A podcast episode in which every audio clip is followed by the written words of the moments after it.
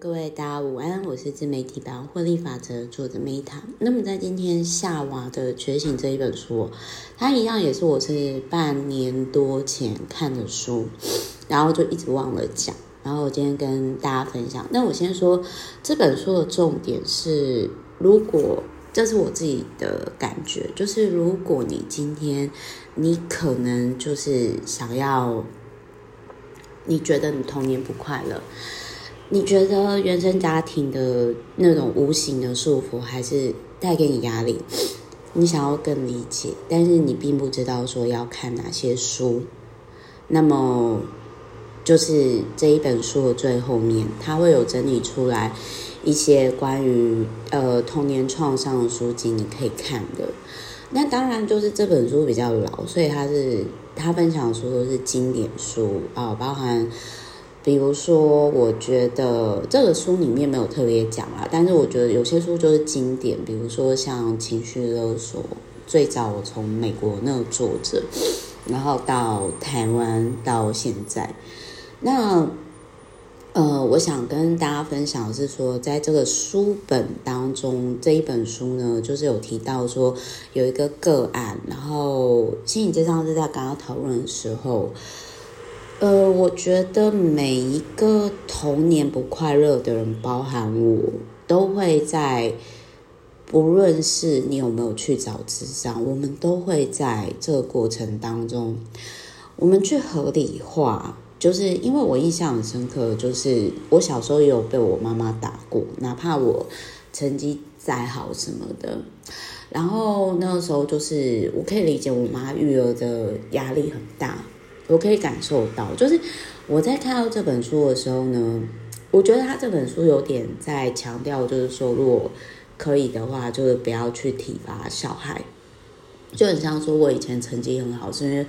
我其实不太喜欢被老师打。然后我印象很深刻，之前我们有一个老师，就是他有说，哎，你差一分我就打你。打你们一下，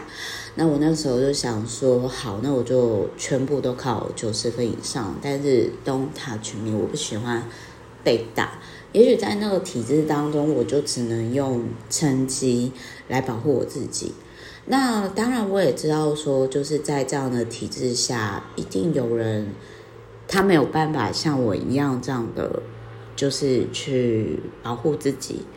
然后，甚至他不喜欢学习，可是我没有办法。我在那个体制下，我只能就是一直的往前跑，这是我唯一可以做的事情。就很像说，之前我曾经也有成绩比较不好的人跟我讲过说：“Meta，你今天会说你遇到好老师，那还不是因为你成绩好，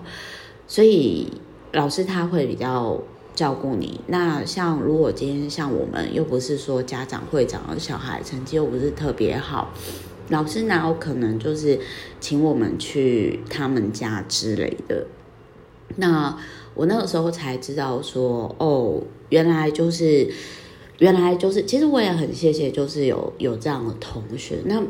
就是去跟我跟我分享这些事情，可是这类型的同学在长大以后，我们同学会在相遇的时候，其实我就发现到说，他们的抗压性其实是比我更，呃，就是某些点，就是他们反应不会像我那么大。就很像说，比如我以前我就不是很喜欢，就是比如说升旗典礼还是做操晒太阳，因为我就觉得说 so stupid, so tired，但是。你要想哦，就是因为我小时候没有这种运动的习惯嘛，所以像我现在我在培养运动习惯，就蛮累。就是这种东西就很像说，你看似很聪明的去逃掉了一些事情，但是其实到最后就是那个有点是类似学，就是你还是要还的。就很像说，如果我小时候是喜欢啊，就是晒太阳和运动什么的，有运动习惯的人，那可能我现在的。在培养我的体力或者是健康上，可能就可能就不会那么的吃力。所以一样道理，就是说我那个时候，我觉得这本书《夏娃的觉醒》就是这是我解读，就是我觉得他有在讲，就是说不要对小朋友体罚，那会对小朋友影响很大。那我想要跟大家分享，虽然我爸妈算是很少打我，就是屈指算得出来十根手指头。但我我后来就是我印象很深刻，就是我爸还好，因为我爸好像只有打过我一次，因为他就是以前也有被爷爷他们打，他就说他是不会体罚我们的。但是真的是有一次我嘴巴非常的直，对，就是太太犀利了，然后他就。我印象很深刻，就是有一次，就是呃，我我我好像就是，我就直接跟我妈讲说，拜托我那个时候就是我是资优生，然后我那么优秀，我是别人家的小孩，然后就是就是我我的意思就是，我那时候有点抱怨，就是说我这种应该是来抱怨的小孩吧？那你怎么舍得那个时候还打我？我知道你育儿的压力很大，但是我其实很受伤。那当然就是我妈，就是她就会都不认这些事情。其实我我在这本书里面，我看到就是说，小孩子都会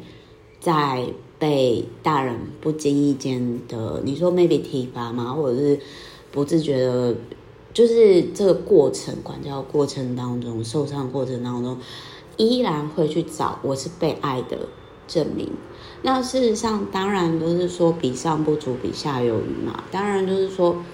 我爸妈也不是到真的很不 OK 的爸妈。事实上，就是说，如果以经经济或者是教育的角度，我觉得我没有什么可以挑剔的。但是就是，我觉得在成长过程当中，就是也也许体罚也没有当那么多次，但是。那个过程就是，哦，我觉得当爸妈实在太难。因为好，即便我爸妈这样，他们已经尽力当爸妈，可是我真的会觉得说，我不知道什么是无条件被爱，因为我总是会觉得说，好像我必须要到一定优秀程度，OK，我妈才会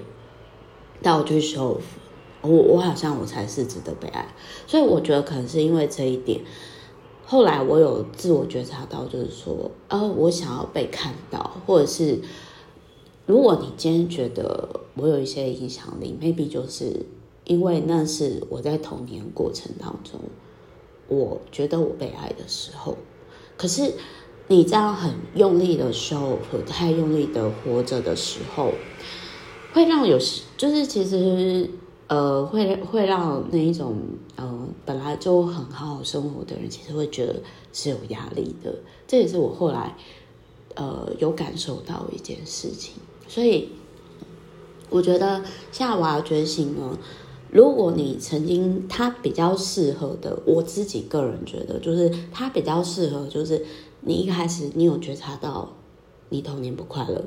但是你不知道你要看哪些书，你可以看这一本书最后面提供了经典参考，但是它是比较早期的书。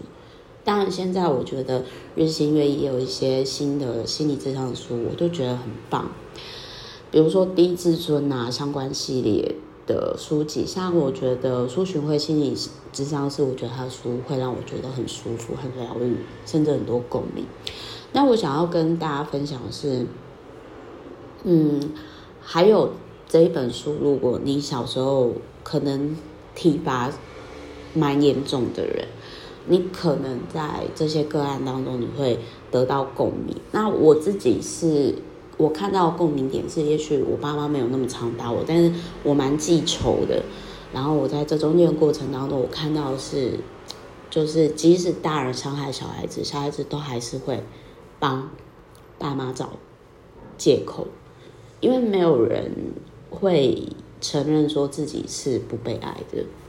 所以如果今天爸妈不自觉的让小朋友觉得他不该出生，那是一个非常残忍的事情。很，我觉得蛮是对这个，我觉得啦，所以我后来就也觉得说，我觉得我爸妈已经尽力当爸妈好。就是我觉得我每次都是在看这类型的书籍，然后在进行某些程度上的自我告诫、自我疗愈吧。嗯，好，总而言之就是这样。希望这本书对大家有帮助。好，我是梅塔，我们之后再见喽，拜。